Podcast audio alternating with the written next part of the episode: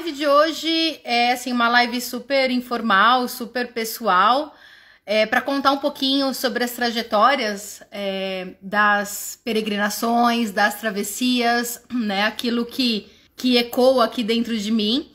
E bem nesse lugar de vulnerabilidade, de exposição, porque a gente está lançando, já lançou, na verdade, é, um grupo de estudos sobre caminhadas, em que a gente vai trazer muito essa questão teórica, né, do, do que é um, uma caminhada de uma forma subversiva, de uma forma revolucionária, porque caminhar é um instrumento, é, eu acho que de resistência, a gente precisa então se instrumentalizar para insurgência, né, e tudo mais. E antes, né, de, de partir para o nosso tema propriamente dito, tem algumas coisas que eu queria dizer. Enfim, porque antes, né, de começar, essa semana foi uma semana acho muito difícil, não só para mim, mas para a maioria de nós brasileiros e principalmente brasileiras, por conta de toda a violência que a gente vem presenciando de uma forma, acho muito concreta. É, contra as mulheres, enfim, os abusos, o abuso, né, é, de um anestesista, que na, nada mais é do que um estuprador. Enfim, fora as outras notícias que rolaram antes, então, antes de começar, e até já, já é parte do tema também tudo isso, é, o quanto que foi difícil eu não ficar na minha cama em posição fetal no escuro, sabe, a semana inteira, porque é uma violência o tempo inteiro, né, que a gente recebe, que a gente, enfim, sente. É, enfim, o nosso corpo ele é violado o tempo inteiro, a nossa voz é silenciada, um, a nossa existência nos é negada. Então é muito difícil ser mulher no mundo, porque no mundo é assim, mas eu acho que tá insuportável ser mulher no Brasil. É, mas eu acho que um dos pontos é uma das coisas que faz com que eu levante da cama, com que eu não fique né, na posição fetal ali, é, no escuro, para tentar, acho que sair né, de, de tudo isso, porque apesar da gente já sofrer toda essa violência é, simbólica, que não é simbólica, mas emocional, psicológica, né, do silenciamento de forma geral, quando a gente recebe uma informação de algo que é concretizado fisicamente isso vem de uma forma muito mais visceral, né? Mas eu acho que uma das coisas que, que me faz levantar da cama pra, pra talvez suportar isso é de repente todo o trabalho que eu faço, que a gente faz na Shang, que eu faço também como terapeuta, como psicóloga, que é de desconstruir né, esses modelos, é, tentar minimamente, eu acho que eu preciso acreditar que, que eu posso fazer alguma coisa, mesmo que mínima, né? Porque senão, tipo, pra quê, né? é, para transformar um pouco essa, essa sociedade de, de opressão, de violência. É, e aí que entra, eu acho, também o nosso caminho individual, é, porque é aquilo que eu, que, eu, que eu publiquei, que a gente publicou, que eu falei no vídeo que a gente postou hoje lá na Shang, sobre o caminho coletivo e o quanto o caminho individual ele precisa acontecer antes desse coletivo. Então essa cultura ela é formada também por indivíduos e, e, e é isso, né? Como que a gente também pode desconstruir é, toda essa violência, toda essa opressão, toda essa, essa cultura de dentro para fora a partir do nosso processo interno. Isso é o que eu tenho. Eu como psicóloga, né? Eu acredito na transformação de dentro para fora. É, então, enfim, só queria pontuar isso antes de entrar para o nosso vídeo, propriamente dito, né? Enfim, para o nosso tema, porque não tinha como não falar sobre isso dentro dessa semana. E cá estamos. É, a ideia aqui é ser uma conversa, então vamos lá. É, a ideia aqui então é trazer um pouquinho de toda essa questão, né, da ideia das travessias, o que são essas travessias e, e como que elas aconteceram, né, no início. Então eu vou começar um pouco antes, né, da travessia em si, que é, é porque elas começam, mas elas não são o início, muitas vezes, da nossa jornada. Porque a gente vive, então, nesse mundo em que existem várias expectativas, em que existem todos os modelos, e de uma certa forma a gente vai se afastando de quem a gente é, a gente vai se afastando é, dos nossos desejos, a gente vai tentando se adaptar, se moldar ao mundo, e não diferente de todo mundo, assim foi o início do meu, né, da, da, minha vida. Então, trabalhava no mundo organizacional, mesmo em paralelo com a clínica, então sempre cliniquei desde a minha formação em 2008. Me formei em 2007, comecei a clínica em 2008 e trabalhava no mundo corporativo em paralelo, enfim, dentro de todo esse processo, tentando ainda me adaptar, tentando estar ali, vestir né, aquelas máscaras, vestir, enfim, aquelas identidades, mas sempre com incômodo ali, nunca consegui me encaixar verdadeiramente, mas sabe aquele negócio? A gente tá ali, a gente tenta, a gente finge que tá rolando, e assim a gente foi seguindo, né? Eu fui seguindo a minha vida ali me anulando muitas vezes, então passando aí por diversos por diversos processos, né? A minha vida ali toda emaranhada dentro desse contexto social, até o momento em que ocorreu uma ruptura, que foi lá em meados, né? Eu, eu, eu conto assim, porque é, é a consciência que eu tenho, mas em meados de 2011, quando meu pai ficou doente, né? Muito doente, enfim, uma grande dor aí, né, que aconteceu, e naquele momento eu senti a minha segurança, aquela segurança dentro daquele mundo quebrada, e com isso a minha identidade também foi quebrada no meio, né, de todo aquele processo. Depois disso, nada mais foi foi igual. Então, estar naquele mundo que já não era lá aquelas coisas, tendo que suportar uma ruptura dentro de mim, mesmo eu não sabendo direito que ruptura era essa, como era, o que era. Era muito difícil de estar ali naquele mundo. Então, eu digo que ali foi o, foi o primeiro momento, sabe, o primeiro passo em que as coisas começaram a não se encaixar. E por que, que eu tô falando isso? É um momento pré-travessia, né? Antes, que eu, a, a minha primeira caminhada mesmo foi em 2017, mas foi antes, porque a partir desse momento de ruptura, a gente começa uma nova busca, né? E essa busca, eu acho que ela vem como antes, né? Essa ruptura ela vem como uma crise. E é o que aconteceu na minha vida, eu tô contando a minha, a minha a minha trajetória, mas provavelmente você tenha sentido já isso em algum momento também da sua, em que vem uma ruptura muito forte.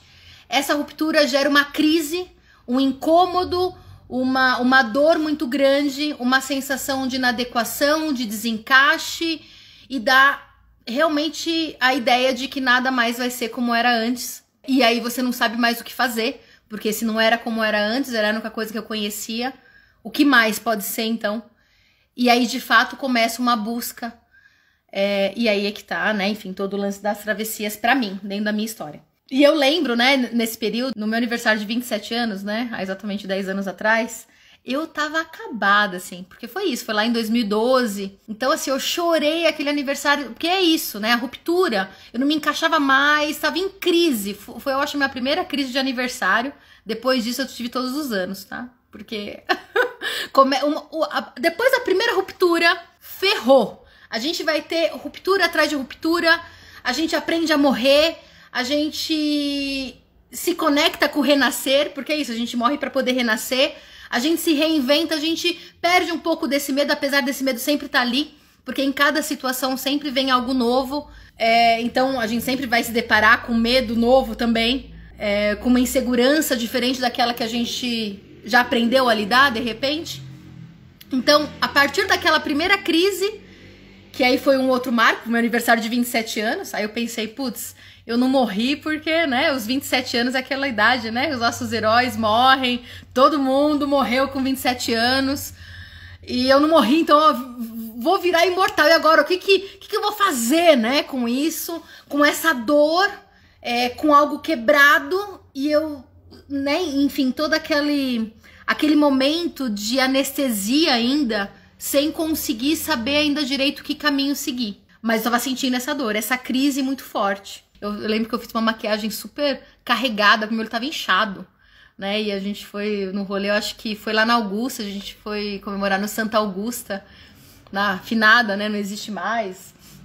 E eu com aquele olho assim inchado, é, cheio de maquiagem, para tentar, né, suportar. Eu acho que, né, enfim, aquela crise, aquele peso, e foi importante. Eu não tô falando isso aqui, tá, gente, pra falar assim, nossa, que horror, né? Não, essa crise ela foi o início de tudo. Assim como aquela ruptura com aquela segurança daquele meu pai, né? Teve uma quebra também. É, então, assim, todas essas situações elas vêm num processo também de, de abalo, de dor, de luto, mas ao mesmo tempo de, de um renascimento, de uma busca por algo. Foi assim que eu entendi o meu processo e cada um tem uma forma de lidar é, com a sua crise, tem um jeito de se relacionar com a sua dor, né? Eu tô contando aqui qual foi a minha. Você pode compartilhar aqui se quiser também como é que você faz. É, então, dentro dessa rachadura, né, nesse processo, eu saí do mundo organizacional, fiquei só na clínica na época e também montei uma empresa, que era uma empresa de treinamentos. É o grito. A gente tem uma teoria que é a teoria do grito. Lá com 27, 30 anos, né? A gente tem aquele momento de ou caso com uma bicicleta, tenho que mudar tudo na minha vida. Foi o meu primeiro grito e depois daquele eu tive todos os outros gritos, né? Eu tô no meu inferno astral, então eu tô no meu momento também de crise aqui, mas até que tá bem, bem tranquilo, né? Eu acho que existem tantas outras crises no mundo que estão me abalando que eu acho que a minha própria crise tá muito pequena diante de toda, de toda a dor e o sofrimento que a gente vem passando, né? Aqui, enfim, nesse Brasil é, que dá vontade de tacar fogo em tudo. Mas, enfim, dentro desse processo, eu comecei então a construir um novo caminho. Então, não tô bem, não tá legal, eu preciso ressignificar, eu preciso reciclar e jogar fora muitas coisas. Às vezes não é só reciclar, às vezes a gente precisa é, cindir, né? A gente precisa cortar, jogar fora de fato. Então eu comecei todo um processo de saída do mundo organizacional, montei uma empresa de treinamento na época, blá blá blá, esse parte não importa tanto. Mas depois daquela primeira ruptura, tiveram várias outras, como eu já disse, e a segunda foi muito próxima do momento da minha primeira travessia. É, eu fiz a minha primeira é, travessia mesmo, que foi uma peregrinação, né, na época. Eu nem sabia direito o que era, eu só sei que num lapso ali, no momento, eu fui lá, falei, eu quero fazer o caminho de Santiago de Compostela, que era um sonho que eu tinha muitos anos atrás, lá na época da adolescência, jovem adulta, né? Não que eu não seja jovem, mas mais jovem ainda, né? Ali no meu início da vida adulta. É, e aí eu comprei uma passagem, falei, vou fazer, e puf, nem sabia direito, comprei para setembro de 2017.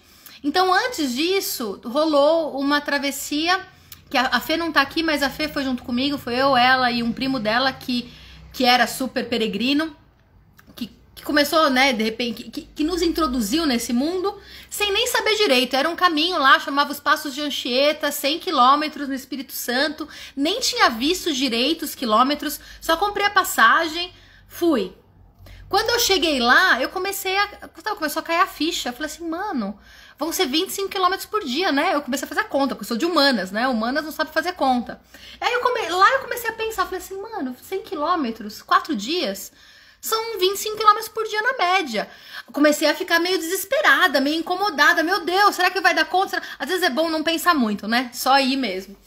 E aí eu fui, tava lá, não tinha o que fazer. Foi o primeiro dia, foi o segundo dia, que foi o mais difícil, foi o dia da praia. Sempre tem um dia que é aquele dia mais punk, sabe?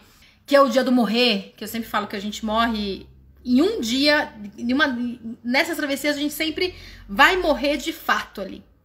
Foi o dia da praia, em que, que é o segundo dia dessa, dessa travessia. Que a gente passa por um trecho que é, tem ali mais ou menos 12 quilômetros de areia, de praia areia fofa e né, pode ser fofa ou não, depende da sorte que você tiver. Na minha primeira eu não tive muita sorte. Foi areia fofíssima e um sol, tava 40 graus praticamente lá no Espírito Santo, você sabe que lá é quente. Lá no mês foi junho, então tava calor, não importa, tava calor. E lá naquele sol sem sombra, porque é uma reserva, é um trecho de reserva, então não tem sombra. Eu morri nesse dia. Eu rezei para todos os santos, para sei lá, para Buda, para Jesus, para Oxalá, para Iemanjá. Comecei a falar, sabe, com sei lá, com qualquer coisa que eu imaginava na minha frente, quase delirei, quase tava ali, sabe, tipo deserto, que a gente tá ali tendo delírio e vê tá chegando, tá chegando, não, quando chega perto, não, tá longe, não chegava nunca aquele dia. Eu só lembro que nós fomos as últimas, eu tava com a Fê, né, e, e esse foi um dia que a gente caminhou meio que juntas, assim, difícil para nós duas. E foi um dia que a gente, nós fomos uma das últimas a chegar lá. Então, a nossa caminhada começou às 7 horas da manhã e acabou tipo 18 para mais. É, e aí eu lembro que tinha um tapete vermelho, assim, porque como é um dia muito difícil, eles, né, fazem todo um esquema também, né, que, que ajuda muito. Eu acho que esse coletivo, essa receptividade de uma travessia grande dentro desse coletivo é muito importante, porque a gente não se sente tão só, a gente se sente acolhido de uma certa forma ali. E que é difícil mesmo. Então tinha um tapete vermelho, então as pessoas começavam a aplaudir quando a gente chegava. Então tava lá e aí eu falei, meu, chegamos. E aí eu fui tomada por uma sensação muito, muito boa no final das contas. Sabe quando você fala, mano, foi difícil pra cacete isso aqui, mas da mesma forma que foi difícil, também foi muito bom? Então, é isso. Aí foi o terceiro dia, foi o quarto, enfim, né? Tirei a minha virgindade de uma peregrinação lá no Espírito Santo. E esse foi um caminho que eu fiz depois mais três vezes, levando grupos, enfim, né, pela Shang. Então, e o piloto, o piloto, a, a primeira travessia, quando a Shang nem existia ainda, a gente estava ainda com a ideia dela, reuniu um monte de amigos, foram muitos mesmo, foram umas nove pessoas, entre amigos e, enfim, conhecidos, e a gente fez um piloto lá. Então foi muito legal e foram resultados incríveis daquilo, todo mundo amou. Enfim, agradeço esse povo até hoje, porque eles foram muito importantes. Foi o começo ali da Shang, né? De tudo. Então, toda morte traz um renascimento. E muitas coisas ficaram fortes ali, então. Porque é isso né? A, a, partir daquele momento, eu comecei a entender e depois isso foi ficando um pouco mais claro. E hoje até uma das metodologias que a gente usa aqui, que a gente criou, né? Uma coisa que, que, que é muito empírica, mas que cada travessia dessa, quando ela é longa, dentro de um período de, dentro de um processo de peregrinação, tá? Tô falando aqui agora de uma travessia de peregrinação. A gente passa por algumas etapas. Quando ela é longa, eu digo três dias ou mais. Em que primeiro a gente começa no corpo. Então esse corpo, ele caminha, ele chega numa exaustão até o momento em que aquela dor, ela deixa de existir, ou então é porque a gente se acostuma com ela, eu nunca sei de fato.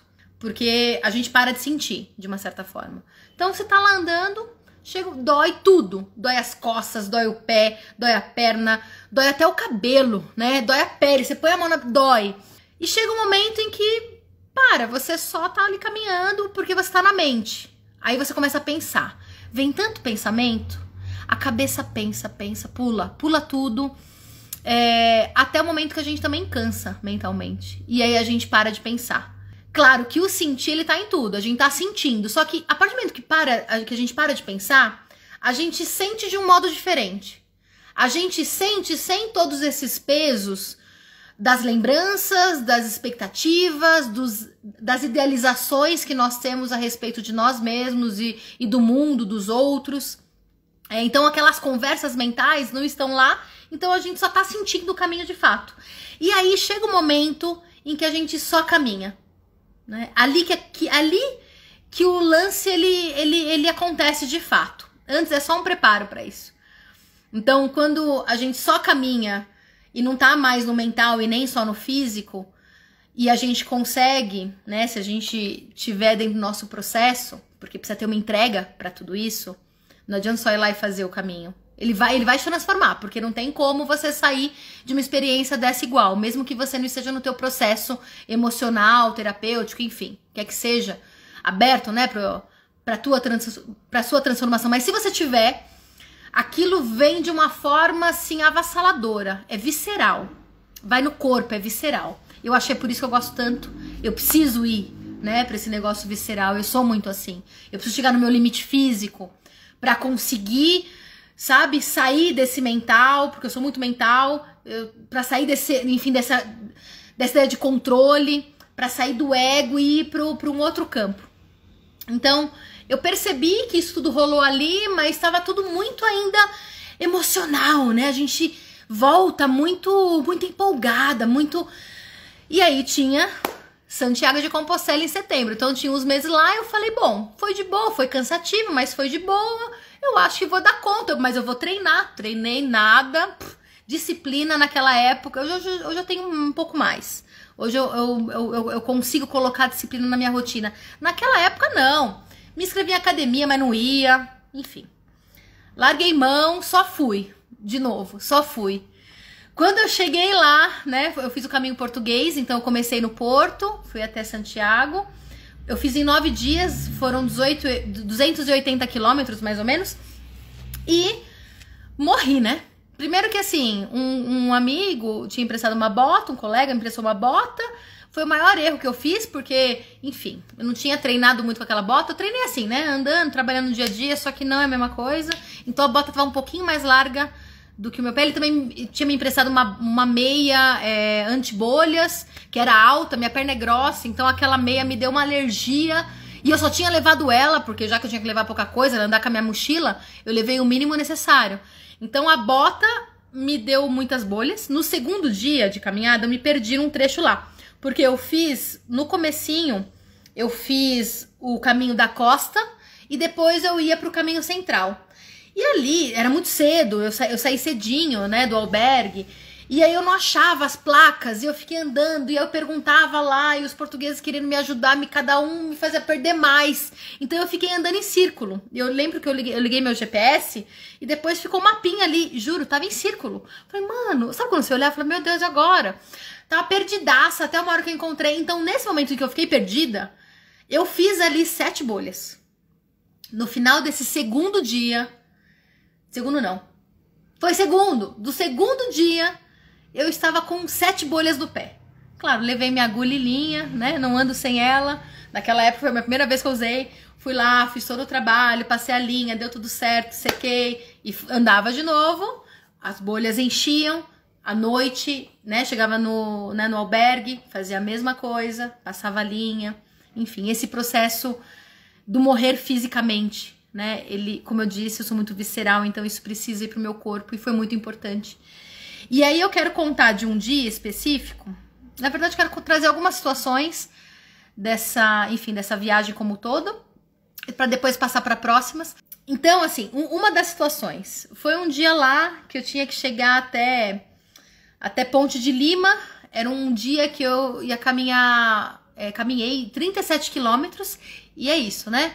Com sete bolhas no pé, com aquela bota que tava me dando mais bolha, cansadíssima, não suportando aquela mochila e ainda com todo o peso emocional, porque eu tava ainda no, no meio da viagem, tava, acho que esse foi o, o, quarto dia, provavelmente, sei lá, não lembro. É, que foi de Barcelinhos, que eu fui, até Ponte de Lima. 37 quilômetros. De manhã acordei e tal, arrumei minhas coisas cedinho, parei numa padoca, era a única padoca que tinha ali pertinho do albergue. Tomei um café da manhã, conheci dois espanhóis, que eu não vou lembrar o nome deles, porque, enfim, não lembro o nome de quase de ninguém, porque era muito rápido. Essa, essa é uma das, uma das coisas que, que eu aprendi também ao longo dessas travessias, o quanto que existe uma conexão tão intensa, é, é uma conexão real mas ao mesmo tempo ele é tão leve e tão e tão sutil que é, são pessoas que nos marcam, mas que a gente às vezes nem vai lembrar o nome delas, mas que eu carrego elas até hoje. Então, eles me transformaram. Eu tenho certeza que existe uma troca ali, talvez não, não tanto quanto eles a mim, porque eu tava precisando receber muito mais naquele momento, talvez do que eles. É, mas passou, nunca mais vi, nunca mais eu vou ver. E a gente acho que tem uma, uma, uma ideia dentro da, nossa, dentro da nossa sociedade, né, de que a gente precisa criar os vínculos e precisa desse apego. A gente precisa ter as pessoas para a vida inteira. E ali a gente desconstrói tudo isso, né? É tão intenso e tão bom e ao mesmo tempo flui, né? Mas então eu tava ali com aqueles espanhóis e assim, eu tinha certeza que eu não ia aguentar aquele dia. Eu não tava aguentando. Sabe quando eu tava no meu limite, no limite do limite do limite? Eles andaram comigo ali um trecho de mais ou menos uns 20 quilômetros. E a gente foi conversando, aí a gente parou, tomamos um café. Café não, tomei uma cerveja nesse dia. Eu ia tomar um café, falei, não, vou tomar uma cerveja. Vamos, eu tava tão morta, vamos tomar uma cerveja. Tomei uma cerveja, continuou mandando. Até uma hora que eu tive que parar, porque eu não tava aguentando. Então a gente fazia umas paradinhas curtinhas, porque a gente tem que parar, não tem jeito. Foram 20 quilômetros, né? Não tinha que parar em algum momento. Mas parava rápido e, e, eu com aquela dor no pé continuava. Chegou uma hora, perto desses 20 quilômetros, que eu, eu falei, eu preciso parar um pouquinho mais, eu preciso dar uma olhada no, né, nos meus pés. Eu não tava aguentando. E eles continuaram, eles não quiseram parar. E aí eles foram embora. E aí eu olhei meu pé, arrumei e tal, não sei o que lá, coloquei a bota de novo, falei, respirei fundo, busquei coragem de alguma forma, porque não tinha mais em mim, né? Precisava de alguma coisa. Respirei, tentei respirar essa coragem e continuei por mais 17 quilômetros. Só que foram 17 quilômetros em que não passou ninguém por mim. É era um trechinho bem, bem rural, assim, e que tinha umas cidadezinhas quase abandonadas, meio fantasmas até, sabe? É, passamos, enfim, passei por mata, depois cidadezinha. E eu lembro que, e dessa fase, tipo, eu tava na fase mental. Meu corpo já tinha morrido, né? Eu tava ainda na fase mental ali, com muita dor ainda no corpo, porque realmente tava com muita dor, né? Não, não passava. E não passou até o final. E, e, o, e o pensamento. E aí eu comecei a falar: Meu Deus do céu, não vou aguentar, não vou aguentar a dor. Eu parei umas três vezes, fiz uma paradinha assim, tirava minha mochila, respirava, falava: Não é a mochila que tá pesando, é alguma coisa dentro de mim. E aí começa também todo o processo dessa analogia. O peso né, que, que a gente carrega não é o peso da mochila, não é o físico, mas é o peso emocional das lembranças. E aí eu comecei a pensar ali em várias pessoas, em várias situações e que eu mantinha na minha vida, né, por, por diversos motivos, ou por, por medo do conflito, ou por medo de ser abandonada, de não ser amada, é, por uma necessidade de, de, de, enfim, fazer parte. Tinham pessoas que não faziam sentido na minha vida e que eu mantinha e que me faziam muito mal. E foi naquele momento em que eu percebi pela primeira vez aquilo, sabe? De uma forma clara, concreta e que eu fui talvez capaz de enxergar, porque aqui no dia a dia a gente não percebe, a gente pode sentir em algum nível, mas a gente não percebe porque se a gente percebe, o que, a gente vai fazer com isso, né? Então a gente se distrai, aí a gente, sei lá, vai pro happy hour, né? Por isso que a pandemia, ela, acho que ela foi tão intensa também. Foi uma travessia como essa, tão intensa quanto, porque não tinha muito o que distrair a gente, a gente tinha que sentar na, na sala com os nossos monstros. Então naquele momento não tenho que distrair, eu tava sozinha, sem nenhuma alma viva para passar para me distrair. Só eu, minha mochila física, que tinha o que tinha que ter, não tinha muito o que fazer, e a minha mochila emocional, que aquilo eu podia fazer alguma coisa. E aí, né, enfim, tem uma analogia toda no caminho que a gente vai deixando as pedrinhas. E aí eu fui deixando essas pedrinhas na medida em que elas vinham, né, na minha cabeça, eu deixava ali a mochila. E aí eu pegava, né, a pedra, eu pegava a minha mochila de novo. Eu acho que era psicológico, acho não, tenho certeza. A minha mochila estava mais leve. Aí eu aguentava caminhar um trechinho mais, com ânimo. De repente começava a pesar de novo, porque vinha outro pensamento. Fazia o mesmo processo. Parava, identificava, tirava, colocava ali, punha minha mochila de volta. Ânimo, caminhava. Isso foi assim, acho que umas quatro, cinco vezes. Dentro desse trechinho. Até uma hora que eu falei, mano, agora não tem muito o que fazer. Tava chegando. E o chegando que nunca chega, saca? Então, é sempre assim, o finalzinho do dia é, aqueles últimos 5 quilômetros. São uns 5 quilômetros que chega a 20, mas não chega a 5. Em que falam, tá chegando, mas não chega nunca, né? Então, cheguei, fiquei no mesmo albergue, inclusive, que os espanhóis, mas eu não, não, não os vi. Eu ainda tentei vê-los. A gente tinha combinado de se encontrar lá, mas não consegui, porque não era para ser, enfim. Não, nunca mais os vi. E isso foi. Então, esse foi um dia muito importante. Foi, foi a mesma coisa do dia da praia, né? Da minha primeira travessia lá no Espírito Santo. A mesma coisa foi o dia que eu cheguei em Ponte de Lima. E eu queria muito chegar em Ponte de Lima porque eu tinha visto as fotos daquele lugar e eu tinha achado aquele lugar maravilhoso. Sabe aquele lugar que você fala, meu, eu quero chegar ali. Então foi muito especial essa chegada. E depois continuei, enfim. Essa foi uma situação que eu queria trazer. A outra, que tem muito a ver com um dos desapegos, então é isso, a gente vai desapegando, né, de todos os nossos pensamentos, as nossas lembranças, todas não, né, daquilo que a gente tá, tá, tá é, preparado para. É, e aí naquele momento já tinha feito, então, um processo de descarrego ali, né, deixado algumas coisas, mas tinha muita coisa ainda dentro de mim, como tem ainda até hoje, porque em cada travessia eu acho que a gente deixa um pouquinho, mas é todo um processo, é uma vida de peregrinação. Ela não, não começa e termina em uma, nem em duas, nem em dez. Eu nem sei qual é o número da minha, mas é, tipo, tem ainda coisa para sair, tem ainda coisa para aprender e eu vou contar um pouquinho para vocês, também vou chegar lá, se eu não ficar também falando muito que, né, de uma forma prolixa e aí não vai dar tempo. Mas em todo esse processo, então, é, a gente vai se, se desassociando das nossas identidades. Essa é uma coisa muito importante que também aprendi não lá, apesar de lá eu ter vivido isso, mas eu acho que eu internalizei, eu racionalizei sobre isso depois, né? Depois de várias outras. E também depois de estudar, depois de ler. É, e, e, aí vem também todo esse processo de interesse, né? De busca, de tentar compreender o porquê que uma caminhada dessa ela mexe tanto.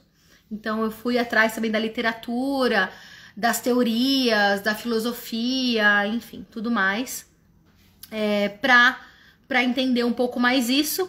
E, e, tem um lance que, que acontece lá que a gente é, desconstrói a nossa identidade. Não só desconstrói, porque desconstruir acho que é uma coisa que a gente pode fazer em qualquer lugar, mas a gente se, se despe, sabe? A gente tira, de fato, como se fosse uma pele, uma roupa que a gente tira e lá eu não era psicóloga, eu não era filha, eu não era irmã, eu não era amiga, eu não era Vanessa. Eu era uma pessoa que estava caminhando, assim como todo mundo ali. Então, é um e por isso eu acho que a conexão, ela vem de uma forma tão tão visceral e tão forte. Porque quando a gente não tá revestido de todos os nossos ideais, as nossas expectativas, o certo e errado, sabe, da nossa moral, é, a gente tá mais aberto para se conectar com o outro de uma forma mais humana, de uma forma mais é, mais impessoal mesmo, sabe? Assim, mais pessoal, na verdade, né? Impessoal não, mais pessoal, né? Dentro desse processo de, de de fato conseguir olhar o outro. Porque eu consigo olhar o outro como o outro é e não com a minha lente, que aquela máscara ela carrega. Então, Teve um, um, um, uma situação lá, que onde foi? Eu até anotei aqui para falar, porque vocês sabem que eu, com a minha memória. Foi em Portela. Foi no dia 31 de agosto. É, que eu andei o dia todo lá. E aí cheguei num, num, albergue lá em Portela, que era maravilhoso, assim, um albergue muito legal, conheci várias outras pessoas ali. E tinha um jantar meio, meio coletivo, né? Então a gente ia jantar, o dono lá, enfim, a, gente deu um, uma graninha para ele. É, e ele ia fazer o jantar pra gente, a gente ia jantar juntos. E teve uma cena, tem até uma foto, depois eu vou até publicar a foto aqui para vocês verem tal. Era uma foto que tava todo mundo na mesa e lá tinha eu brasileira, tinha alemã, tinha gente da Itália, tinha gente da Espanha, tinha gente da Suécia. É, tinha gente do mundo inteiro é, e todo mundo conversando igual, todo mundo se entendendo, não sei nem como, mas tava se entendendo, a gente tava. Ninguém ali era a brasileira, a alemã, né, o, o, o sueco, não, o italiano, não, nós éramos peregrinos, só, só. A gente só tava ali caminhando. E aí a conexão aquele dia eu acho que foi tão lindo, sabe? Perceber tudo isso, participar, estar ali sem esse peso dessa roupagem que a gente veste, dessa armadura, sabe? Que a gente coloca o tempo inteiro. Porque são poucos os momentos na vida em que a gente consegue tirar a nossa armadura, né? Em que a gente consegue ser quem nós somos totalmente ali e ser quem a gente é sem precisar ficar provando quem a gente é, sem precisar ficar contando quem a gente é. Ninguém, ninguém precisava contar a história de ninguém, mas a gente se conectou ali e tá parecendo todo, todo mundo já se conhecia. Né? São melhores amigos ali num jantar e com uma conexão muito linda, a gente ria, a gente se divertia. Isso foi um ponto muito importante também. Então, né, queria compartilhar um outro aprendizado ali que depois eu consegui vivenciar isso em, em, em, várias outras travessias. É que essa foi a primeira, então acho que me marcou mais. E depois acho que a gente acaba ficando meio que. que. né? É, isso é comum. Então o negócio acontece ali, a gente nem, nem se espanta mais, nem se surpreende mais, vira rotina. O que é muito bom, né? No final das contas. Que bom poder ter uma rotina assim, né? Isso está internalizado. Mas aquele dia foi muito importante. E o dia que eu cheguei, né? Que eu não anotei aqui, mas esse dia foi importante. O dia que eu cheguei, né? E, e, e a chegada, a gente tem, acho que, uma ideia de que a chegada é a coisa mais importante. E antes de chegar, eu tava muito muito ansiosa, muito animada, né, por aquela chegada em Santiago, vou concluir a minha viagem. E, e, uma coisa importante, né? Eu tava com, com alguns curativos no pé, né? Oito, sete bolhas. Não sei se era sete já oito nessa, né, nessa época. E aí, uma, uma tiazinha já, era um casal, assim, bem velhinhos. Ela era, eu não lembro se ela era alemã, mas assim, não falava nada, nem inglês, nada, nem espanhol. Então, ela viu meu pé, meio com mímica. Ela olhou e falou: Peraí, ela pegou meu pé. Foi, esse foi o dia antes de eu chegar em Santiago. Que foi, quer ver? Eu vou, vou te falar onde. Em Valga. Eu tava em Valga. E ela arrumou meu pé, passou um remedinho lá que ela tinha, colocou um band-aid lá super especial, antibor, sei lá, uma coisa que nem sei o que era. Mas eu, eu recebi esse cuidado dela ali. E aí, beleza. No dia seguinte, então, eu saí e eu pensei, eu vou dividir esse dia em dois, né? Então eu ia ter mais dois dias para caminhar, porque eu falei, não dá, era 29 quilômetros, né? Era esse trecho final. Eu falei, não dá, é muita coisa. Então eu ia parar no meio, que eu não lembro o nome da cidade, sei que é uma cidade famosa, mas não lembro. Porim? Não, não, Porim ficou lá atrás. Enfim. Né? Não vou lembrar o nome. Depois só dar uma, um Google que vocês vão ter todo o trajeto. Aí depois eu posso mandar também. É, e aí, no meio lá do, né, do, do, do, do, trajeto, conheci o Charles. O Charles, ele é um alemão, né, já mais velho, que eu tenho ele no, né, nas minhas redes, inclusive ele tá por aqui no meu Instagram, também tá no meu Facebook. E ele, enfim, ele só falava italiano e eu falava né, espanhol e inglês. Então eu falava em espanhol, ele falava em italiano enfim, eu acho que a gente se entendeu. Eu só sei que foi uma conversa maravilhosa. Eu não sei se, se foi exatamente aquilo que, que, que ele estava dizendo, se eu entendi exatamente. Mas eu tava ali no meio da caminhada, eu falei, não, eu vou parar. E aí eu queria muito continuar, porque eu queria terminar essa caminhada com ele, eu não queria, sabe, soltar ele naquele momento. E aí ele falou, vamos, terminar. E a esposa dele tava esperando lá, então também rolou esse negócio. Não, tipo, vamos lá, eu quero que minha esposa te conheça e tal, não sei o que lá, aquela empolgação. Eu falei, então eu vou. Então eu tava assim, morta. Eu tava assim, não tinha nada mais a Vanessa, né? De fato, não tinha nada. Nada daquela Vanessa antiga. Muita coisa ficou no meio do caminho mesmo, né? E eu não tava aguentando, cheguei lá. Cheguei em Santiago achando que ia ser uma maravilha. 5 quilômetros antes, mais ou menos, dava para ouvir um pouco, dava para ver, assim, mais ou menos a cidade. Eu ouvi, acho que não dava, dava pra ver. E eu, naquele momento eu me emocionei. Eu falei, nossa, tá chegando. Eu comecei a chorar. Falei, que lindo que vai ser tal. Quando eu cheguei lá, foi o maior bode. Foi o maior bode da minha vida, assim, a maior decepção aquele negócio, e isso acontece em, em, em, toda a chegada, tá? Lá em Aparecida rolou a mesma coisa quando eu fiz o caminho da fé porque é uma coisa muito de comércio, muito é, é muito turístico. Eu gosto do caminho, sabe, das pequenas coisas, né, dessas pequenas relações. E eu cheguei lá, aquele monte de gente. Eu não consigo, sabe quando você tá até perdida assim? Foi, eu fiquei com muita raiva, porque a raiva é um sentimento que que me acompanha muito, né? E acompanhava mais, talvez de uma forma muito mais é, destruidora comigo. Hoje em dia eu aprendi a lidar com a raiva, hoje em dia eu não sinto tanto ela, talvez eu sinta mais as outras coisas que a raiva vem para tapar, para me defender. Então hoje em dia eu consigo ficar triste, antes eu não conseguia. Então a raiva vinha como uma defesa. Senti raiva, raiva, raiva, ódio, sabe aquele negócio que é no corpo também, né? E eu fiquei muito mal-humorada, muito mal-humorada nesse dia. Enfim, conheci a esposa lá do Charles, coitado, nem lembro direito, porque eu tava com tanta raiva, sabe quando dá, aquele apagão? E aí, tal, mas eu não tava, não tava simpática, eu já queria ir embora. Não tinha nenhum lugar é, vá com vaga, tudo lugar caro, né? Porque tava em Santiago, ali no miolo, andando por lá, e aí eu encontrei a, a Nelly, que era, que era uma alemã que eu encontrei todos os dias no final da viagem, ela sempre muito feliz, né? Era uma jovem, 20 anos, né? Tinha muita gente jovem, né, fazendo o caminho. É, e muito alemão também, porque tava, eu, eu, tipo, fui no período de férias da Alemanha, ele é muito perto, então tinha muita gente que ia pra lá. E, e aí eu me encontrei ela andando, cantando pela rua, e eu com aquela raiva, sabe? Eu olhei, fuzilando ela, como está rindo, feliz, cantando aqui. Eu tô puta da vida, como você consegue?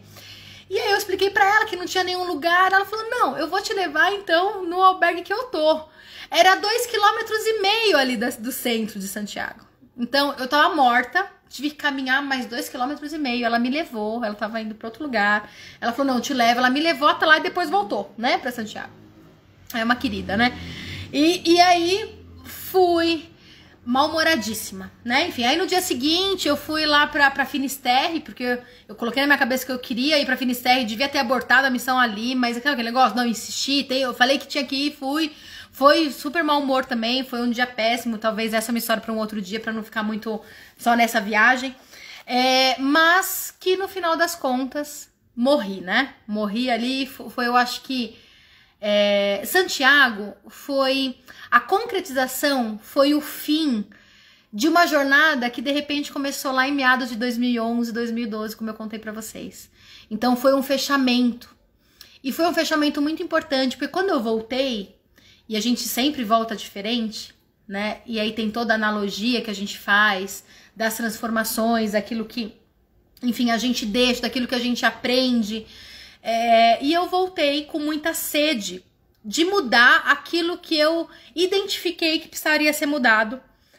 E ao longo de mais um ano, mais ou menos, até um pouco mais, eu fui me, me soltando, me desfazendo de certas relações, aquelas mesmas relações no dia lá, até chegar em Ponte de Lima, que eu deixei lá nas pedras.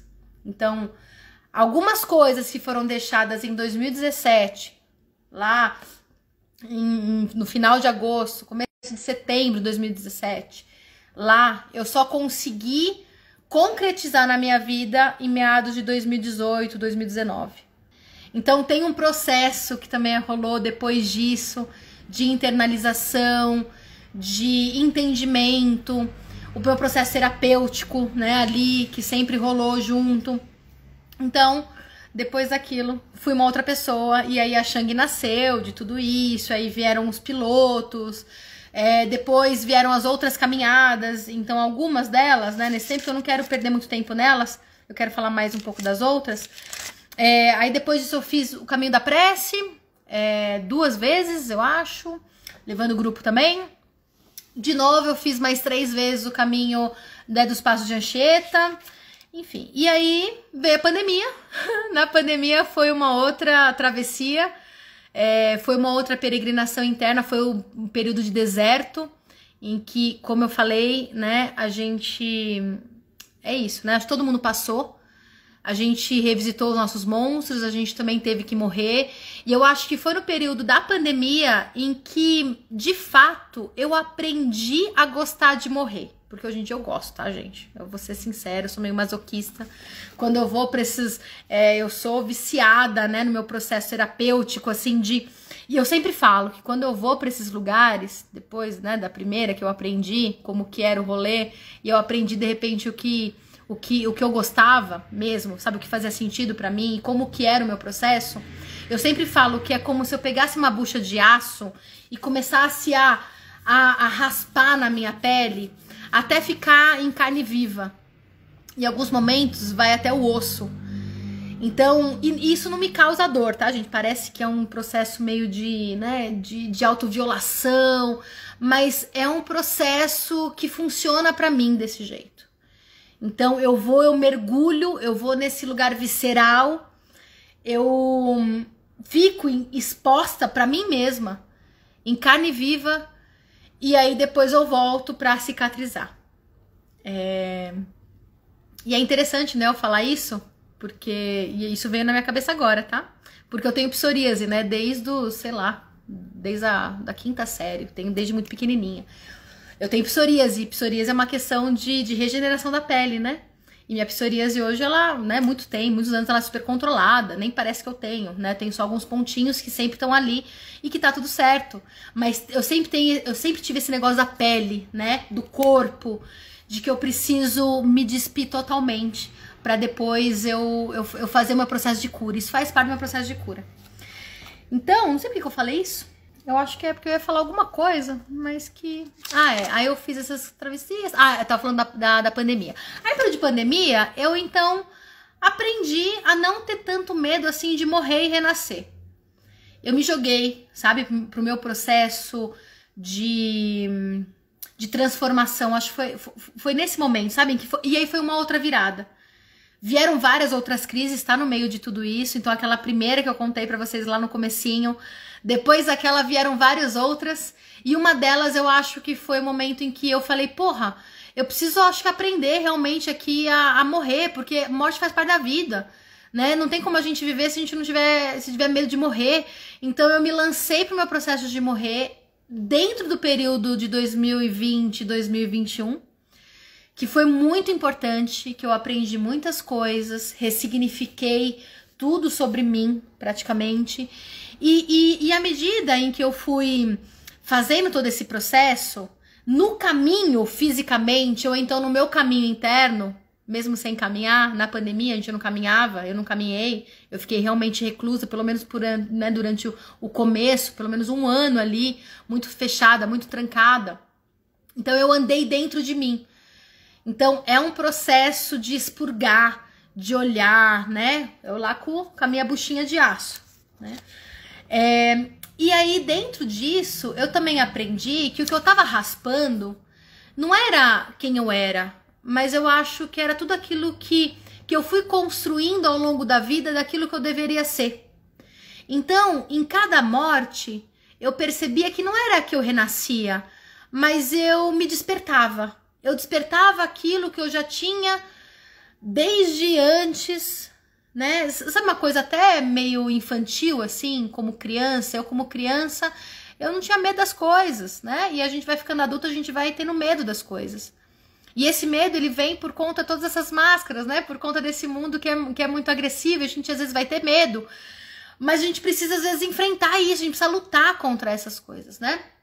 Então, eu fui tirando todas essas roupagens, né? Aquelas identidades. Então hoje eu sinto que eu sou muito mais eu aqui, tanto é que eu tô falando aqui quem eu sou, né? Então, antigamente, sabe, tinha aquele negócio, e aí eu lembrei de uma outra situação que eu vou contar, que não foi nesse momento, mas foi lá atrás.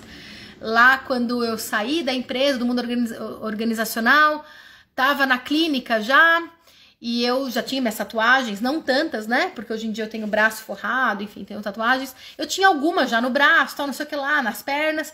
E eu tava mó calor, eu tava de calça, tava de blusa, assim, sabe? Morta, né? São Paulo, aquele bafado na cidade. E aí eu fui almoçar com uma amiga Lu, a Luciana. Lembra até hoje, fala pra ela até hoje disso, né? O quanto foi importante. Eu falei, nossa, né, Lu, tô muito calor, eu queria estar, tá, sei lá, com uma saia, queria estar tá com short sabe, com, com uma blusa mais aberta. E ela falou, é, por que, que você não tá, né? Eu falei, ah, porque, né, sei lá, minhas tatuagens, né, não sei o que lá. E ela falou assim, mas, Van, você não se garante assim, sabe? Por que, que você tem que, sabe, bancar? Quem que está bancando ali? Aquilo foi, foi, sabe, um choque, assim, eu falei, mano, como assim, né? O que, que, você tá falando? Naquele momento que eu, eu tava no começo do meu processo, né? Malemar tava tirando ali, sabe, a jaqueta, né? E depois, né, até, até o, hoje em dia eu ralo, né? Mas eu tava ainda no processo de, de, de tirar só minha jaqueta, sabe? É, então foi muito importante hoje eu sinto que eu sou aqui, né, com vocês e com todos os produtos, né, que a gente tem no meu trabalho, exatamente a mesma pessoa que eu sou na vida com os meus amigos. A única diferença é que eu tenho uma teoria, né, que eu tenho uma outra responsabilidade, é um papel, mas, mas é um papel muito muito muito junto, sabe, com quem eu sou. É, não sei se, se faz sentido isso que eu tô falando, não sei se eu tô conseguindo, né, enfim, explicar, mas é quando, enfim, você tem uma responsabilidade um lugar, você tem ali algo que você tem que cumprir, mas ainda assim você é você, né? Então tem um distanciamento, tem uma borda, mas é uma borda que ainda assim é você. Então hoje eu sinto, e, e eu acho que tem ainda um processo para isso, porque o processo não acaba, que hoje eu sou muito mais eu do que quem eu era lá atrás, por conta de todo esse processo de morte é, e de reencontro e de trazer, né, quem eu sou. E aí nisso a gente vai encontrando as nossas sombras, a gente vai encontrando os nossos monstros, a gente vai enfrentar, né, os nossos monstros. É, e aí tem, enfim, eu, eu, eu vou falando, eu vou lembrando, né? Tem a história é, de Teseu, né, que matou o Minotauro lá no, no labirinto, em que ele entrou né, no labirinto, matou ali o Minotauro e saiu com o fio de Ariadne, né? Esse é um conto, né? Não sei se vocês sabem, mas eu não vou, não vou contar ele aqui, né? Enfim, inteiro, mas assim, mais ou menos. É, é um pouco disso a vida, né? A gente entra no nosso labirinto, no nosso próprio labirinto. A gente precisa matar o Minotauro, que é, é nós também. O Minotauro também é uma parte da gente. É, a gente vai lá e mata uma parte da gente. E depois a gente tem que sair. E a gente. Quantas vezes a gente se perde, né? Dentro desse, desse labirinto. E se a gente tiver um fiozinho, um fio condutor ali que vai. Que esse fio eu acho que tem a ver com as nossas essências, tem a ver com os nossos valores, tem a ver com tudo aquilo de repente que faz com que a gente se conecte de fato com quem a gente é, com que a gente não se perca, né, ali dentro, sabe? Aquilo que a gente descobre, a gente internaliza e aí a gente precisa viver aquilo. Não adianta só eu, eu descobrir. Eu preciso viver aquilo que eu descobri. Eu preciso ser aquilo que, que eu descobri que eu sou. Eu preciso me permitir. Eu preciso me aceitar. Enfim, todo esse processo. É, então, o tempo inteiro a gente está entrando dentro do labirinto se perdendo ou não nele, dependendo do momento que a gente tiver, a gente vai se perder e tá tudo certo a gente se perder. O momento a gente se acha, se a gente se perder, como eu me perdi lá em Santiago, criei as sete bolhas no pé porque eu me perdi, tudo bem, daqui a pouco a gente se acha e a gente vai curar as bolhas, a gente vai cuidar, né, de, de todo o processo, às vezes a gente vai precisar se perder, até porque a gente se perde também de uma parte da gente, e é, às vezes é uma parte que também não vai fazer tanto sentido, enfim, tô vagando aqui. E aí, eu tô contando aqui, gente, a minha essa minha trajetória, esse meu percurso dentro das travessias e que é meu, né? Não tem nenhuma verdade absoluta dentro disso, de assim, não, faça igual, você tem que fazer desse jeito, hum, de forma nenhuma, pelo contrário. Eu tô contando aqui para que de repente você possa se questionar e se perguntar como é o meu processo? Como que eu faço o meu caminhar? como que eu me torno o caminho? Porque no final das contas a gente aprende que a gente se torna o caminho, né? E aí tudo faz parte. Tipo, tudo tudo é, é a gente. Tudo aquilo que a gente encontra, desde os dois espanhóis que eu encontrei lá no caminho de Santiago, né, no dia lá dos 37 quilômetros, do Charles, da Nelly que eu encontrei, tava lá sempre saltitante, que me dava raiva porque ela tava feliz e eu tava tão irritada como que ela tava, né? tudo isso, tudo aquilo que a gente vê no caminho é um reflexo do que a gente é. Aquilo nem existe de fato, sabe? O outro nem existe. O que existe é aquilo que me toca, é aquilo que me afeta. E o que me afeta tem a ver comigo e não com o outro. Então, tudo que a gente encontra no caminho é a gente. Por isso que o caminho é a gente, né? Então, tem a nossa frase, né, que tem até na nossa camiseta, ser o caminho. A gente precisa talvez aprender a ser o caminho de fato, sabe? Assumir que a gente é o caminho, que tudo é a gente. E a gente precisa lidar com aquilo que a gente encontra, com os incômodos, com a raiva, com a angústia, com, com o desespero, com, a, com o monstro, que também é a gente, o Minotauro também é a gente lá dentro do labirinto. E a gente vai ter que matar, às vezes, esse monstro. Né? E matar às vezes, ou então acolher, né? Porque às vezes que, também o monstro, o que, que, é esse monstro? O que, que foi meu processo da raiva ali, né? Que eu ressignifiquei, que eu sentia tanto tempo, que era um dos meus monstros. Ela vinha e me machucava. Essa raiva, ela tava ali pra, pra me proteger. Eu tinha que, tive que matar a raiva? Não. Eu tive que, talvez, acolher, escutar, entender de onde ela vinha, investigar o que, que ela tava. Ela tava me protegendo do quê? Ela tava querendo esconder o que de mim? Então, é todo esse processo de relacionamento com aquilo que você encontra para que você então saiba o que fazer. Se você vai matar o monstro, se você vai acolher o monstro, se você vai ressignificar, se você vai manter aquela relação ou não, o que, quais, quais são os próximos passos que você vai ter na tua vida. dentro dos limites que nós temos, né, gente? Porque aqui também tomar muito cuidado com isso, né? Porque tem aí um discurso dessa nossa sociedade do fracasso, né? Que é, que é aquilo eu quero, eu consigo, então você você consegue tudo. Vai lá, basta querer, basta você se esforçar. E não, não é assim, tá, gente? Né, que, né, a minha linha é psicanálise, né? A psicanálise não tem nada disso. A vida não tem nada disso, né? A gente tem aquilo que, que é né? Então existem várias coisas que a gente não tem controle nenhum e a gente às vezes vai ter que se adaptar a isso, a gente vai ter que lidar com o caos. Tem, tem uma frase do, do Joseph Campbell que eu gosto muito, que ele é uma frase, não é um negócio lá, mas que ele fala que caos é cosmos, sabe? A gente olha o caos, a crise, sabe aquela crise inicial também que eu falei lá no comecinho? A crise é o momento, é o início da cura. É, o Winnicott ele tem um texto que ele fala sobre o lado bom da depressão, não lembro se é esse nome mesmo, sabe, gente, que eu sou ruim com os nomes. Mas ele tem um, um texto que tá, acho que no livro é, A Maturidade Emocional, se tudo começa em casa, não lembro qual que é o livro que tá, mas que ele fala do quanto que a depressão ela é vista como o monstro, como a vilã né, da nossa sociedade, mas a depressão é o início da cura. Quando a gente entra em contato com algo que já estava ali e que não tá bom, e a gente se depara com aquela dor, com aquela tristeza, a gente começa o nosso processo de cura.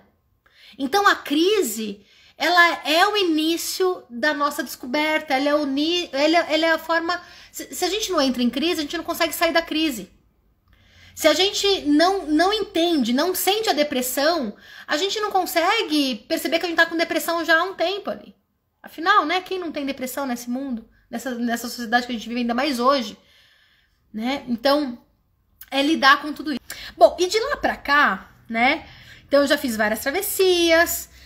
É, e aí agora tem a ver muito com o meu processo, né? E aí em 2021, né? Então no finalzinho, lá em setembro, ainda no meio da pandemia, já com a vacinação, eu falei, não, preciso sair daqui. E aí a gente, eu, a Zilene e a Andrea, duas amigas peregrinas, é, a gente decidiu fazer o caminho da fé. Eu nunca tinha feito o caminho da fé. E, gente, aqui quando eu falo né, das, das peregrinações, eu, eu sempre falo, e para quem tá aqui pela primeira vez, que não me conhece ainda, ou então sempre é bom falar, né? Mesmo quem já me conhece. Quando a gente tá falando dessas peregrinações, não tem nada a ver com religião, tá?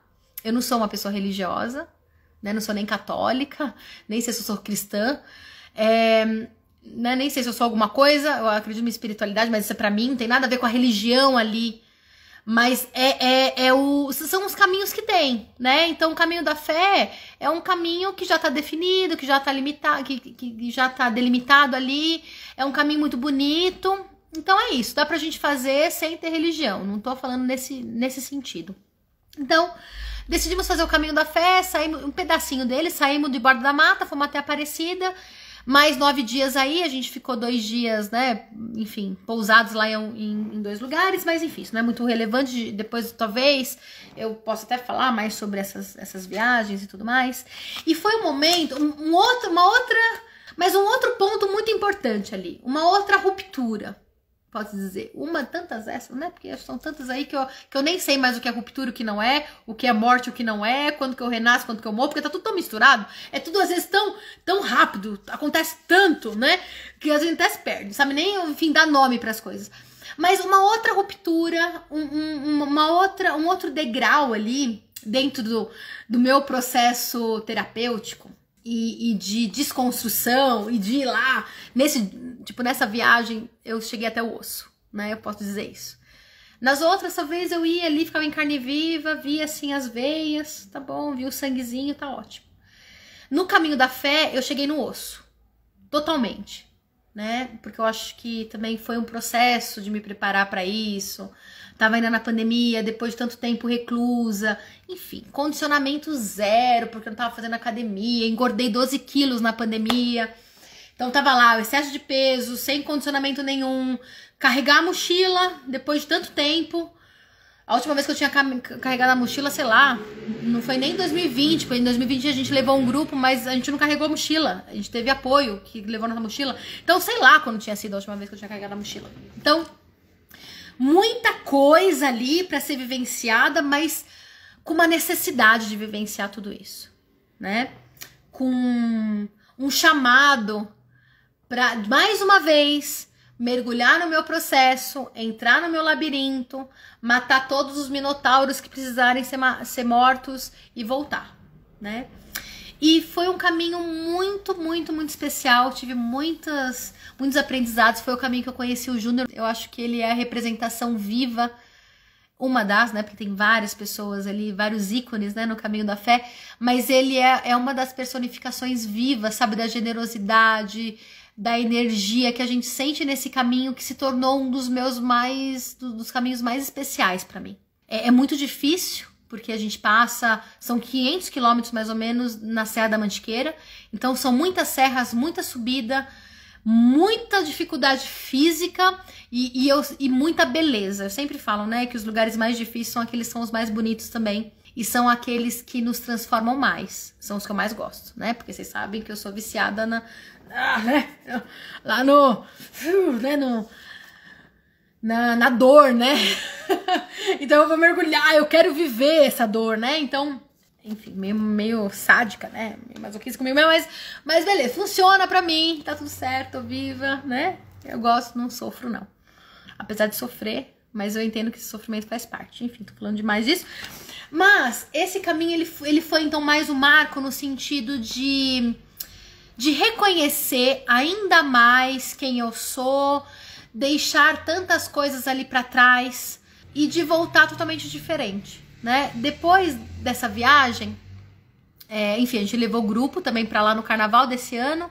Então a gente levou um grupo para um trecho desse caminho que também foi muito especial. Foi muito especial mesmo, porque é isso, né, gente? Eu acho que por isso que, que eu gosto de levar os grupos para para presenciar, para de repente, sei lá, proporcionar essa mesma possibilidade que eu, que eu tive, que eu tenho, né? Essa busca para que, enfim, vocês possam sentir também, não talvez da mesma forma que eu, mas da sua forma, mas sentir o que é esse caminho, entrar, mergulhar no teu labirinto. E, e, e isso é muito lindo, sabe? De você ver as pessoas passando, né, por esse processo né, e tudo mais. Então, tipo, foi muito importante. E aí quando eu voltei, depois que eu voltei eu não parei, né? Aí depois disso eu comecei a entrar no mundo da montanha, porque eu acho que diferente de Santiago, né? Santiago, como eu falei para vocês, eu acho que foi o fechamento, né, de um ciclo. E eu acho que o caminho da fé foi o início é, antes da montanha, né? Tipo, só para fechar, né, esse tema mesmo do, do caminho da fé porque foi o início de, de uma nova jornada, assim, né? De um novo ciclo. Porque eu acho que eu morri tanto, né, nesses tempos, que eu precisava renascer um pouco. Não que eu não vá morrer de novo, porque eu tô morrendo junto com. A gente morre e renasce de mesmo tempo, né? Mas é, foi o início de, de uma nova. de um novo percurso, né? Um pouco diferente, talvez, um pouco mais, mais ainda, sabe? Eu aqui, sem tantas máscaras, menos ainda, sabe? Não sei se eu tô conseguindo expressar, mas enfim, foi tudo isso aí. E que é muito, é muito emocional, né? Quando a gente experimenta algo do tipo, é tudo tão simbólico, é tudo tão subjetivo, que fica às vezes difícil, sabe? Traduzir em palavras para tentar explicar. Enfim. E aí depois disso, depois de um tempo, quando a gente caminha lá 37 quilômetros já, e é isso, não é mais tão difícil a gente precisa encontrar uma. A gente, Vanessa, né? A Vanessa aqui precisa encontrar uma outra dificuldade. Então eu comecei a ir pra montanha. É, a, a, minha primeira travessia não foi montanha exatamente, mas foi uma travessia em que eu tive que carregar uma mochila de, de 15 quilos, né? Na verdade, essa primeira foi tudo errado, né? Eu não soube montar minha mochila, levei vinho em garrafa. Nunca façam isso, gente. Tava com 18 quilos a minha mochila no primeira. Na minha primeira, foi na reserva da Joatinga e tal. E assim, eu falei, meu Deus do céu, foi tão visceral também. Eu achei que eu não ia aguentar. De novo, tava despreparada, né? Ainda não tava. Tinha acabado de voltar do caminho de Santiago, do, opa, do caminho da fé. Aí eu emendei com Cristina, que foram mais três dias de trekking logo depois do caminho da fé. Tava morta. Acho que duas semanas depois já fui pra reserva da Joatinga, né? Enfim, virjona em, em, mochila pesada de trekking mesmo, em carregar barraca, tudo. Então levei 18 quilos desumano, não dá, não consegui, mas consegui, né? Consegui morrendo de novo. Eu lá, né? Ah, morri com aquele peso físico, mas foi, foi muito bom. Depois disso, eu fiz é, Beapendi a Euroca, lá, né? O Pico do Papagaio. Foi o meu primeiro camping selvagem. Depois de lá, enfim, foram várias outras. Até chegar no Marins. Eu queria parar aqui no Marins a travessia Marins e Itaguaré, que foi uma travessia muito importante, foi um outro marco. Percebem, né, que os marcos eles vão ficando um pouco mais curtos, né? Então antes estava lá 2011, depois o outro foi lá em 2017, depois de 2017 já foi 2000 e 2021, 2021 já foi dentro de 2022, né? Então assim, né, que foi esse ano que eu fiz Marins, foi recente. Marins sempre foi um grande sonho, já junto com o Santiago, já queria fazer Marins. E só que é muito difícil, né, tecnicamente. E tinha algumas pessoas que me falavam, Nessa, é muito difícil. Essas pessoas me conhecendo, porque sabiam que eu ia me jogar, né? Porque é isso. Então, quando chegava no momento em que a minha criança toma conta, e aí eu não tenho medo, eu me jogo, eu nem, eu nem me preparo, eu nem sei direito o que é, e eu tô lá. Eu quero, eu pego e vou, né? E morro lá, né? Só que ali tinha o risco de morrer de verdade, né? Porque era uma travessia muito difícil. Então, amigos, né? Cuidando, falando assim, Vanessa, não, né? Não vai, você não vai conseguir. Você tem que ir comigo, não, não, é muito difícil. Só que isso entrou em mim de um jeito muito ruim, porque eu nunca, eu nunca tive essa abordagem, né, dentro da minha casa, muito pelo contrário. Eu sempre fui muito incentivada a fazer as coisas, né? Eu tive uma criação muito livre. Então, meus pais sempre me incentivaram sempre falar, não, vai, você consegue, vai, se vira. Vai, vai se vai ver. Se não der certo, você volta, né? Então eu sempre tive essa cultura. E de repente eu, tive alguém ali que falou: não, me barrou, sabe? Me castrou. Eu fui castrada né, naquele momento. E isso mexeu, pegou mal, sabe? Não, não me fez bem. Eu fiquei anos, então, lá desde antes de 2017 pensando, Marisa é muito difícil, Marisa é muito difícil. E aí eu conheci esses guias, né? Foi o Gabriel, o Eric na época. E aí depois foi o Gabriel que me levou para Marins, junto com, com um grupo de amigos que a gente acabou fazendo, já na reserva da Joatinga, e aí a gente ficou num grupinho e fomos junto, né? Até hoje. E, e aí eu tava lá comentando com eles tal, e ele, eu falei, mano, eu queria muito fazer marins. Eles falaram assim, mas, eu, mas eu, eu já falei, mas eu não vou conseguir, porque eu não tô preparada. E eu falei, Vanessa, claro que você consegue. Era o que eu precisava, né? alguém falar, Vanessa, você consegue? E alguém que é guia, que eu confio, que é super experiente. Bom, se ele tá falando que eu consigo, é porque eu consigo, né? Eu falei, então vamos fazer esse negócio aí. E aí, enfim, a Júlia, também uma amiga, montou o grupo, vamos fazer? Vamos. E isso foi dois meses atrás, sei lá.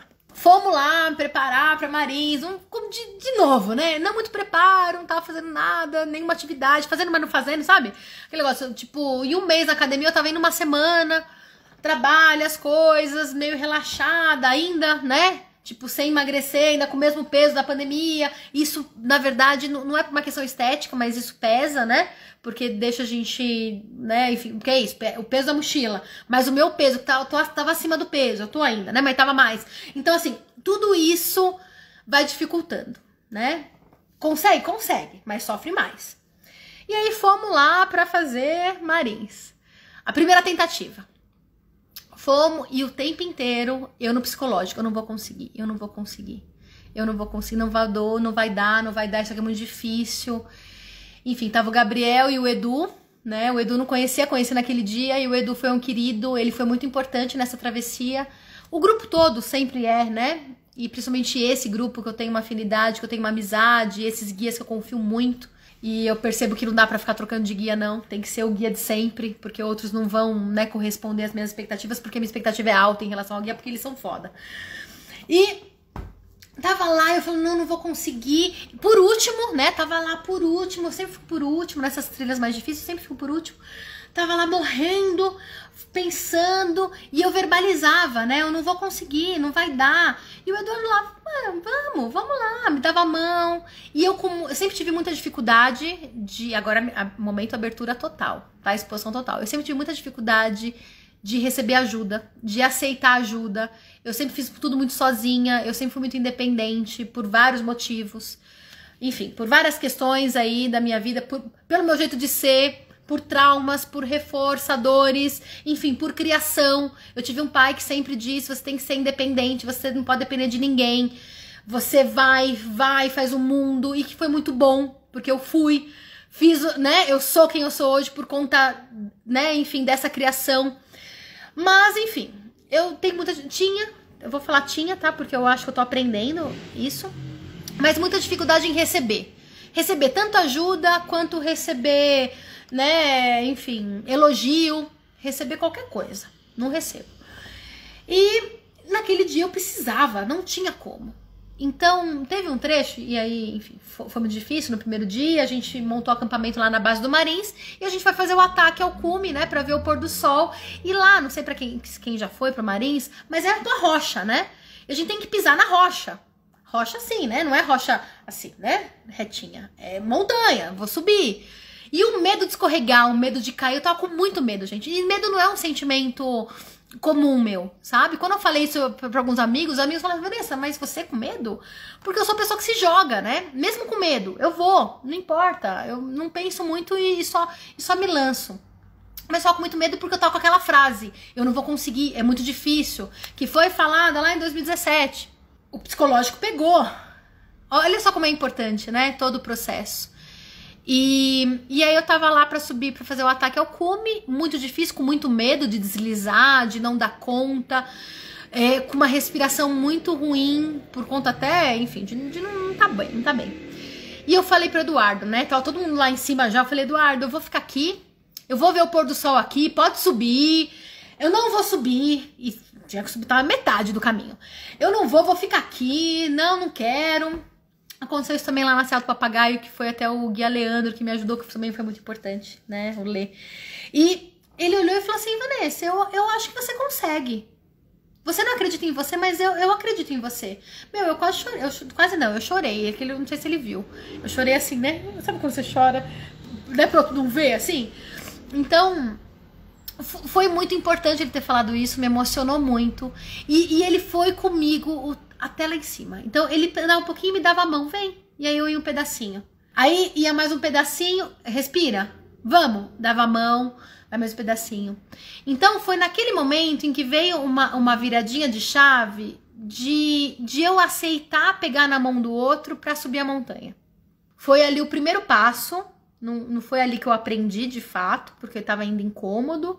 Eu tava fazendo porque não tinha jeito. Cheguei até lá em cima, enfim, vi um pôr do sol. Na hora da descida, eu até. Isso, isso foi engraçado. Eu, Gabriel, né?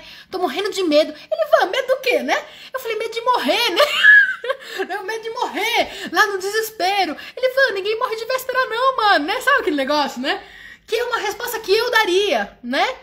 Mas não, eu tava ali, não tava eu, né? E aí, pegamos no segundo dia, tava lá no meio do caminho, rolou um ciclone, foi a maior aventura, um ciclone com vento a 80 km por hora. A nossa missão foi abortada. Tivemos que voltar o trechinho que a gente tava indo até Marinzinho, é um trecho muito descampado e com vento muito forte, tava levando a gente o vento. Paramos, resolvemos voltar, né? Montamos a barraca, ficamos na barraca o dia inteiro com aquele vento, chuva. Foi chato, assim, muito tempo dentro da barraca, sozinho, sem ninguém, né? É, foi lá pra meditação total, né? É, enfim, não tinha muita escolha. No dia seguinte a gente voltou. No dia seguinte aquele sol, né? Só que não dava mais pra continuar, a gente voltou. Enfim. Detalhe, eu não ia conseguir fazer marins na, na, naquele estado. Então eu dei graças a Deus que teve o ciclone, ele foi a minha desculpa, porque, enfim, eu não ia conseguir mesmo. Então o ciclone foi a minha desculpa para falar, não consegui por causa do ciclone, sabe? Mas eu não ia conseguir mesmo, porque eu não tava bem fisicamente, mentalmente, emocionalmente, eu não tava bem. E aí eu voltei, eu falei, preciso me preparar. Aí a gente marcou para um mês depois, né? Então vamos voltar. Um mês depois, eu fui lá na musculação, peguei peso, fui, fui, fui pra Marinha de novo, já foi outra pegada. Eu tava um pouco mais confiante, um pouco mais preparada. E ali foi onde eu consegui, eu acho que, que, que completar aquela experiência do receber a ajuda de pegar a mão do Eduardo. Lá tiveram outros guias, foi o Kaique, foi o Pedro, Pedro Lazo, que é um guia nativo lá de Marins, é, de Marmelópolis, né, na verdade, e, e o Kaique e tal. E fomos lá e assim, eu recebi ajuda, eu dava a mão, sabe? Me dá a mão, me dá, né? Foi ótimo. Só teve um trecho lá que eu acho que foi muito importante, eu queria trazer ele aqui, que é um trechinho de rapel, assim, um trecho curtinho. Em que, enfim, fica o cara lá em cima, né? Não sei quem já fez rapel, fica numa cordinha que fica amarrada na gente. Tem, até uma foto aqui, né, no meu, no meu Insta que eu, que eu publiquei, que eu até comentei alguma coisa nesse sentido. E a gente fica literalmente a 90 graus, assim, na pedra, né? Então, assim, se eu não confiar no cara lá em cima, que tá me segurando com a corda, tá fazendo uma segurança ali pra mim, se ele me soltar, eu caio e morro, né? Eu não ia estar tá aqui hoje. Então, ali eu olhei e falei, mano, eu não vou conseguir, né? De novo, só que assim, não, não, eu não pensei que eu não vou conseguir dessa vez. Eu falei, puta, vai ser difícil, né? Eu pensei, puta que eu parei, vai ser difícil. Então eu tinha que confiar, e isso foi uma coisa que o Kaique ficou falando o tempo inteiro na travessia, nessa vez que, que rolou, Marins. Confia no teu equipamento. Confia que a bota vai segurar confia em você, né? Confiar no teu equipamento é confiar em você. Confia no teu corpo. Confia que você consegue. E se você confia em você, você vai conseguir confiar no outro. Então, se você fizer a tua parte, você vai confiar que o outro vai fazer a parte dele?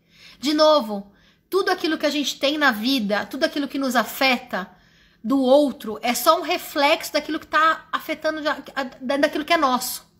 Então, não confiar no outro não tem a ver com o outro, tem a ver comigo tem a ver com a minha capacidade ou não de confiar em mim, né? E essa que é a virada. Essa que é sempre a sacada, que se a gente fica no fora, não é o outro, a gente não muda, a gente não, não faz o nosso processo.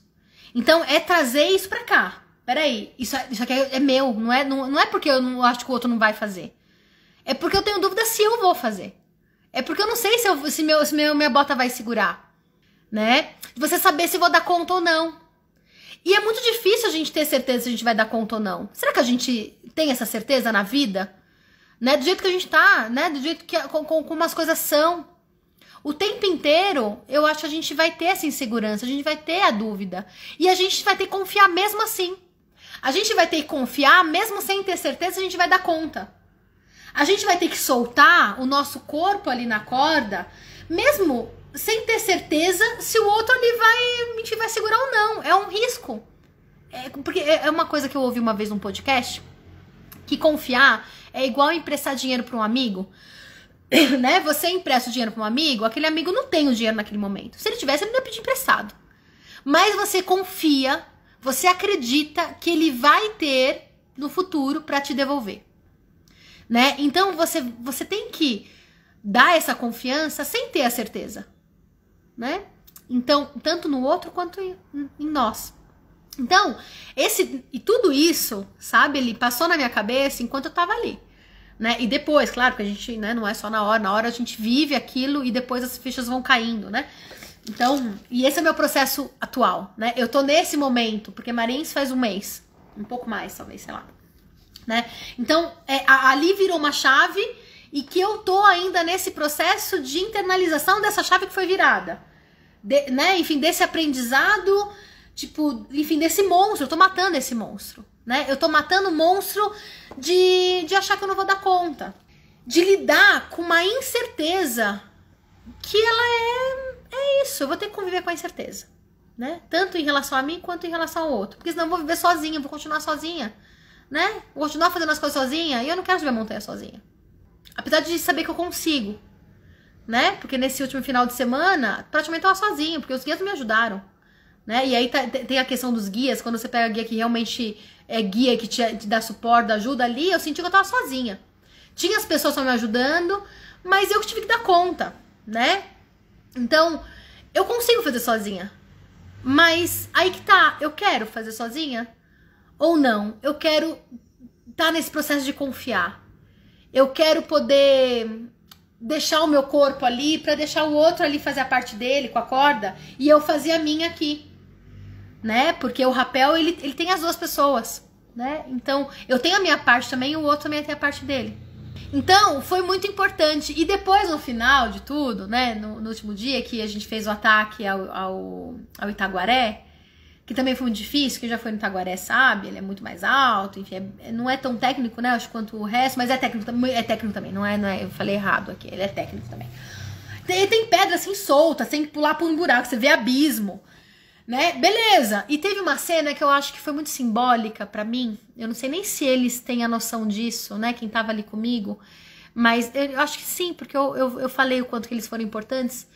É, e assim, né? Subi lá no cume de Taguaré. Na hora de descer, tem uma pedrinha, é uma pedra, que é o cume. Tem uma pedrinha aqui e tem uma outra pedra. E aí embaixo não tem nada. Assim, tem, mas tá, tá longe, né? Se você cair ali, você, você se quebra.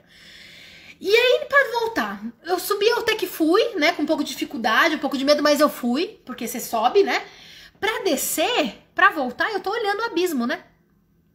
Eu, eu travei, né? Porque eu travo. Tem, tem um momento ali que eu travo, falo, mano, travei, peraí, eu preciso agora pensar em como que eu vou fazer. E aí me, me dá um tilt ali, eu bugo, sabe? Me dá me dá uma bugada que eu, eu, eu, eu dou uma leve paralisada para depois eu continuar. Então rolou a minha paralisia ali naquele momento. Eu olhei e falei, não vou conseguir. Não vou... E tava todo mundo já do lado de lá. Aí um dos guias, o Kaique, ele, ele, ele foi ali embaixo falou: Vanessa, coloca o pé aqui para depois você dar impulso pra. Eu falei, eu não vou colocar o pé em você, né? Porque assim, tem um limite, né? Receber ajuda tem um limite. Eu não vou pisar no ombro do cara, né? Eu achei que isso ia ser demais. Né? Eu não, não queria fazer isso, sabe? Eu, eu acho que, que ia ser. Eu não queria violentar ele desse jeito. Eu achei que ia ser uma violência. Mas ele falando, pode, né? Eu não, eu não ia me sentir confortável.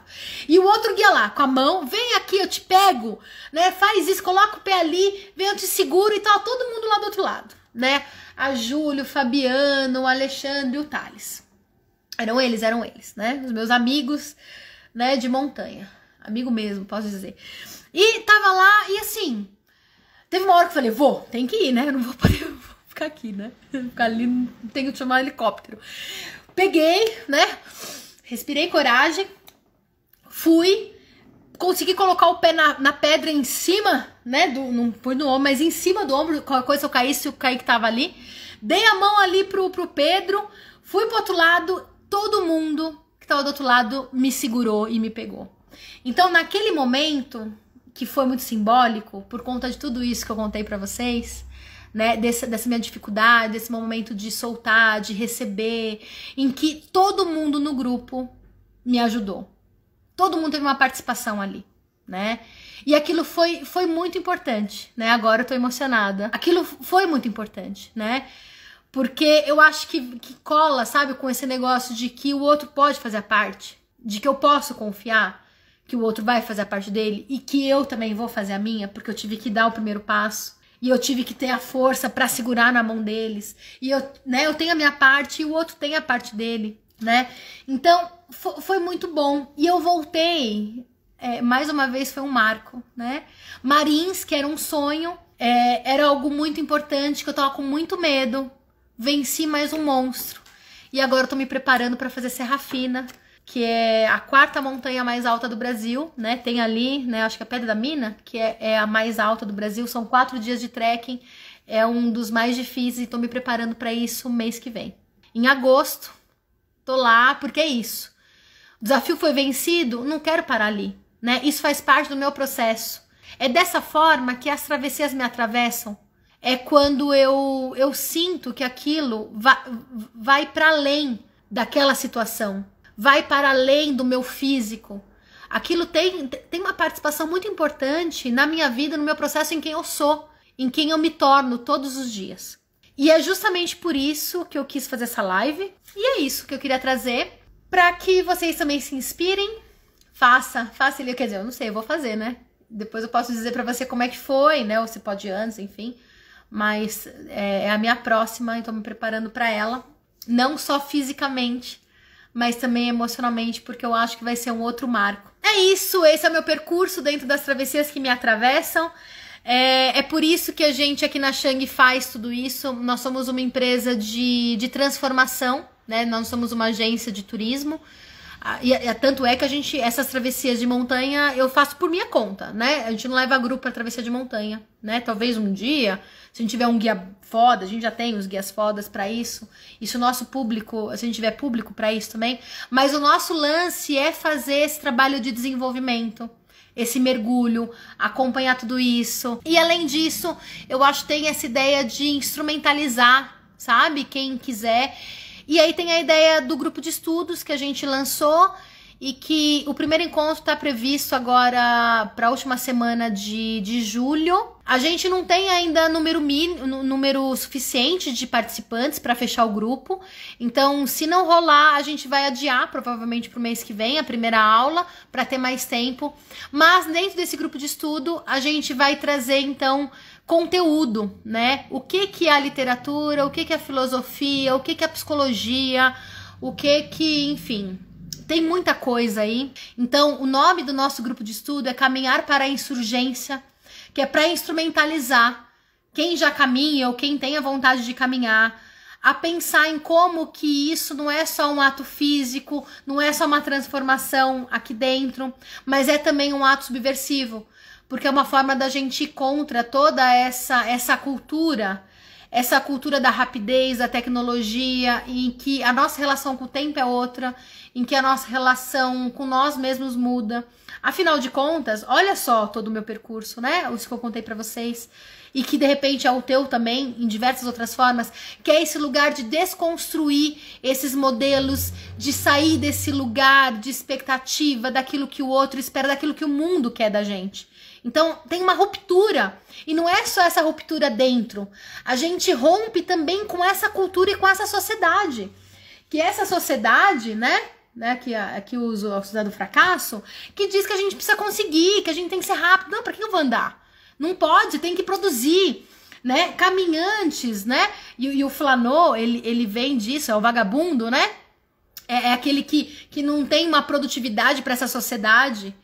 Então, tem muita questão aí de uma ruptura social. Então, é um projeto novo, é um trabalho novo que a gente está fazendo, com a ideia de fato de instrumentalizar é, quem participar para ser ativo, para, enfim, para insurgência mesmo, sabe?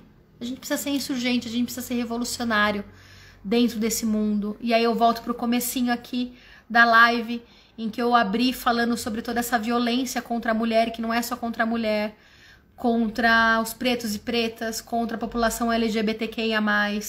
Quantas, quantas mulheres e homens trans morrem todos os dias? Quantos pretos e pretas morrem? Quantas mulheres morrem? Dentro dessa sociedade que é uma sociedade de opressão. Então a gente precisa fazer alguma coisa, a gente precisa se instrumentalizar. E essa é uma das formas que, que a gente pensou de, de fazer isso, sabe? De, de, de lutar junto. Então, vamos estudar junto, vamos pensar. E esse é o nosso produto, né? A caminhada, a psicologia, a transformação individual que vai para esse coletivo, para a gente transbordar nesse coletivo e mudar também, combater essa cultura da opressão e da violência. De dentro para fora, porque a gente também é violento com a gente, né? Então, enfim. Um beijo agora, me voe.